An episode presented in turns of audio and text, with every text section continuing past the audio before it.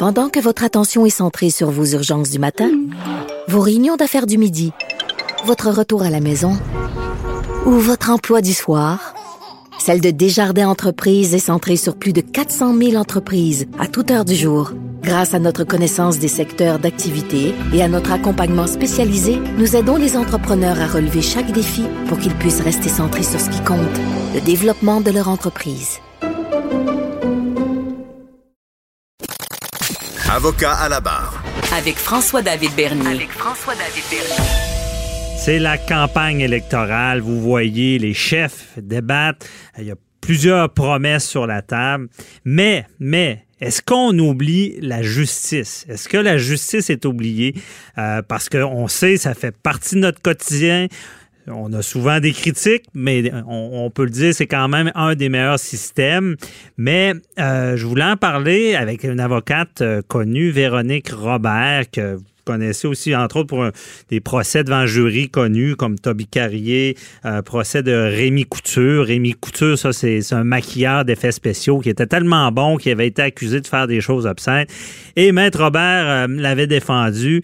Et Maître Robert a tweeté sur Twitter un élément, suite à tout le monde en parle, on entend les, chefs et on a l'impression que la justice est mise de côté. Bonjour, euh, Maître Robert.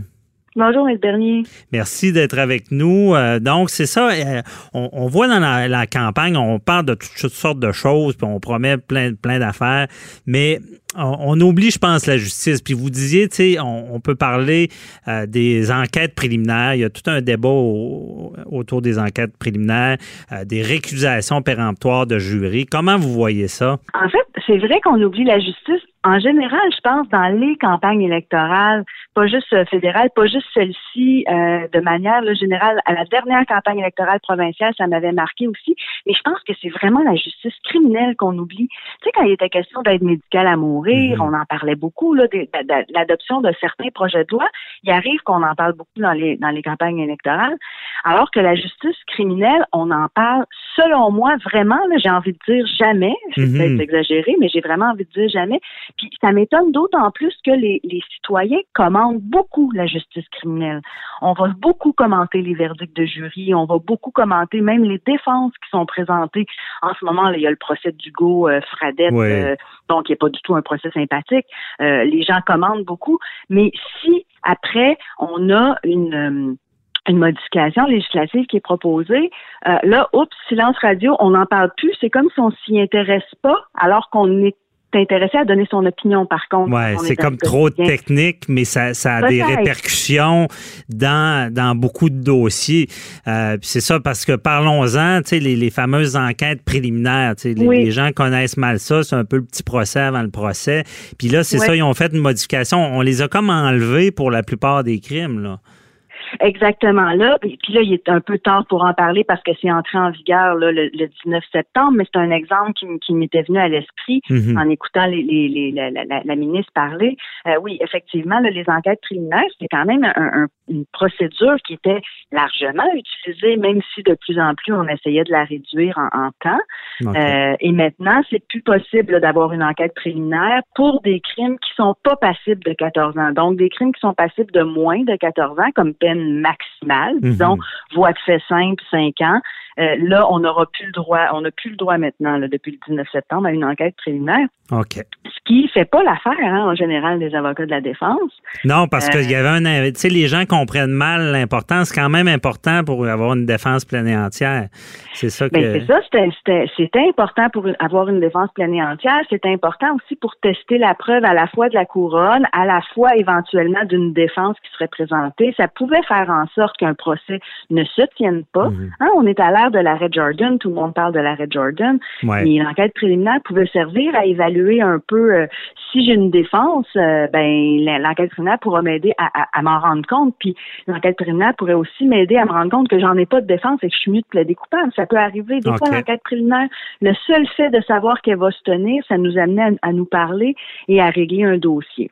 Mm-hmm. Là, pour être honnête, mais Bernier, j'ai lu tantôt avant qu'on entre en nombre statistiquement, là, il semblerait que c'est pas si vrai que ça que ça a amené un très très grand nombre de règlements, mais ça dépend des provinces, semble-t-il. Alors, moi, comme comme criminaliste, là, j'ai l'impression qu'au Québec, l'enquête préliminaire, c'était vraiment utile. J'en ai j'en ai eu une dernièrement là à Thetford Mine pour un, des crimes là qui pour lesquels j'aurais pu eu le droit d'avoir cette enquête là qui avait été après le 19 septembre.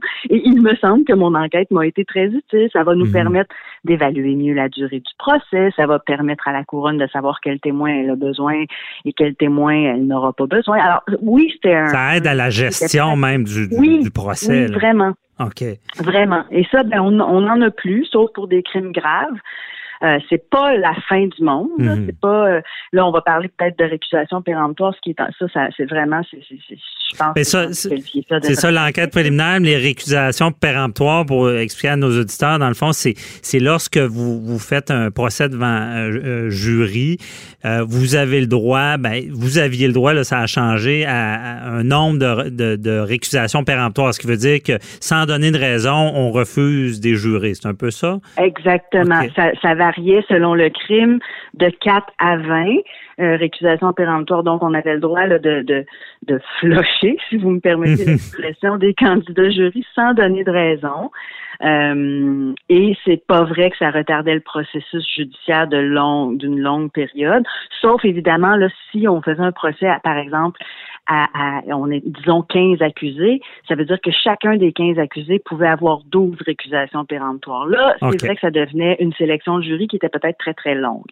Mais quand on faisait un procès avec un seul accusé, ce qui est la coutume, ce qui est le plus habituel, mhm. euh, ça rendait pas la, la procédure tellement plus longue. Et je vous assure que c'était vraiment pas seulement pratique, mais pour, dans la perspective d'un accusé qui va subir un procès, vous savez, les personnes là, sont accusées de crimes très, très graves là, quand on est devant un jury habituellement, et de pouvoir euh, récuser. On, ce qu'on a dit, là, c'est que les récusations péremptoires faisaient en sorte qu'on qu'on exerçait de la discrimination. C'est mhm. ça les motifs qui a été donné pour, le, pour abolir le, le processus. Et euh, un exemple qu'on qu'on peut qu'on a en tête, je sais pas si vous vous souvenez, un monsieur, euh, j'oublie son nom, au Manitoba, un fermier qui avait tué d'une balle dans la tête un jeune autochtone qui s'était retrouvé dans son auto sur son terrain. Ah, OK. Et, euh, ouais, et là, euh, le jury était constitué de 12 blancs. Mhm. Alors, ce monsieur-là a été acquitté. C'est après cette, euh, ce procès-là que le, le, premier ministre Trudeau a dit que, bon, que le verdict était raciste, le verdict était déraisonnable, que c'est une question de... C'est à cause des récusations péremptoires, parce qu'il semblerait qu'on aurait récusé tous les Autochtones euh, du processus de sélection de jury.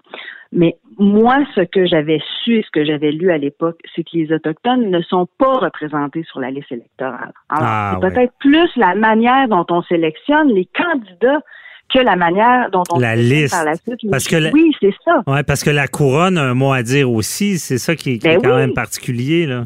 Ben, euh, exactement. Nous, en défense, on s'est souvent rendu compte dans les procès X que, par exemple, la couronne va récuser toutes les personnes qui ont des tatous. Bon, mhm. c'est vrai que ça fait un peu discriminatoire, mais en bout de ligne, chacun a droit à des récusations péremptoires, pas seulement la défense, la couronne aussi. Donc, ça faisait quand même en sorte que on ne se constituait pas un jury favorable. Parce que ça, c'est sûr que c'est illégal. On ne peut pas mhm. se constituer un jury qu'on va savoir favorable à nous. Mais, on veut les meilleures personnes pour prendre la décision. Parce que Maître Robert, tu sais, certaines euh, personnes vont dire, euh, coudon, ils défendent les criminels, tout le système pour les criminels. Mais il faut rappeler que toutes ces, procédures-là sévères, que ce soit l'enquête préliminaire ou la, sélection du jury, c'est pas là pour rien, dans le fond. C'est pour faire ben valoir des droits. Là. Mais oui, c'est ça. Puis on dit on défend des criminels, on défend des criminels, mais quand ces personnes-là sont accusées d'un crime, ils sont contents d'avoir un processus de justice, un, système de justice qui va quand même bien. Vous l'avez dit en entrée là. C'est vrai qu'on a un bon système de justice, mais les gens, quand ils font face à la justice eux-mêmes ou un de leurs proches, ils sont quand même euh, heureux d'avoir un système qui fonctionne et où leurs droits sont protégés. Et pour revenir aux récusations péremptoires, euh, c'est vrai dans les deux sens. Si une personne est accusée euh, d'un crime et qu'il est noir, euh, c'est bien sûr qu'il aimerait ça euh, avoir quelques personnes noires sur son jury. On veut la meilleure représentation, c'est ça. Exactement. Et si, comme avocat de défense, j'ai aucune récusation péremptoire, ça veut dire que je pourrais plus récuser des personnes blanches qui se présentent, sachant qu'en arrière dans la salle, j'en ai vu quelques personnes noires. Et là, je pourrais plus, je vais être coincée parce qu'il y a quelque chose d'un peu stratégique hein, dans une sélection de jury. Et euh, ben c'est ça, ça fait en sorte que moi je peux je peux voir dans la salle derrière quelques personnes noires assises, mon client est noir, mon client va subir un procès et j'ai plus de récusation péremptoire. Donc je ne suis plus capable de récuser des personnes blanches qui se présentent, sachant que puis il me reste juste mettons trois candidats à choisir, mhm. sachant que derrière j'en ai deux trois personnes noires et là je vais me retrouver avec un jury blanc pour juger euh, mhm. pour juger quelqu'un noir alors que j'aurais pu récuser des personnes blanches pour m'assurer au moins d'avoir un ou deux noirs. Les gens, là, ils sont censés être jugés par leur père. Alors, c'est normal qu'un accusé homme veuille quelques hommes sur son jury. C'est normal qu'une accusée femme veuille quelques femmes sur son jury. C'est toujours comme ça qu'on a fonctionné. Et euh, et donc, moi, ça m'inquiète. parce qu'en ce moment, on comprend bien la raison pourquoi c'est en place, mais là, en ce moment, j'ai j'ai pas suivi ça. Est-ce que c'est euh, c'est aboli ou euh, c'est restreint? Oui, oui c'est fait. Il n'y en a plus. Dans le code criminel, il n'y en a plus, sauf que je pense pouvoir mais dernier, vous dire qu'on n'a pas encore de procès commencé. Là. Je pense qu'il n'y a pas eu de choix de jury encore au Québec. Euh, ou au Québec, au Canada peut-être là, mhm. où on a on, a dû le vivre avec cette nouvelle cette, cette modification. Nouvelle façon de faire. on ne sait pas encore l'impact de tout ça. Là. Si, euh... ben, on ne l'a pas encore vécu. Je pense qu'on le devine. On pourra se reparler. Mais je pense qu'on je pense qu'on devine que les avocats ne seront pas satisfaits. Et je pense que les avocats de la couronne ne seront pas satisfaits non plus. À, ma, c'est pas une affaire là. Ah, c'est, mhm. des, c'est des représentants d'accusés, de criminels, chialent pour rien. Je pense que je pense que ça satisfera personne. Mais écoutez, bon, laissons la chance aux. il va falloir le, vivre sur le, sur le terrain, puis on va se reparler certainement là-dessus. C'était vraiment intéressant. Et euh, je rappelle à nos auditeurs aussi, parce que vous écrivez un blog que j'adore, c'est Le droit au silence, euh, qui, euh, qui vulgarise beaucoup de sujets comme ça. donc, c'est intéressant. J'invite les auditeurs à les lire. Même nous, les avocats, on va les lire. Des fois, c'est un bon résumé de, ben, beaucoup de situations en droit criminel qui sont difficiles des fois à comprendre. Le commun des mortels, mais que bien expliqué, on comprend que euh, à l'époque, il y a eu des gens accusés à tort, puis il y a eu de l'abus, puis il faut, faut l'avoir vu. Euh, quand, quand, quand, le système abuse de quelqu'un, ça peut, il y a des dommages assez grands. Il y a des gens qui sont morts même pour avoir un système de justice équitable. Donc, c'est là-dessus qu'on se bat pour, pour garder ces droits-là. Donc, merci beaucoup, euh, Maître Véronique Robert. Pour cette, ben, merci à vous. On, se reparlera dans un autre dossier. Merci. Bye bye. bonne journée. Ça plaisir. Bye bye. À bientôt. Avocat à la barre. Avec François-David Bernier. Des avocats qui jugent l'actualité tous les matins.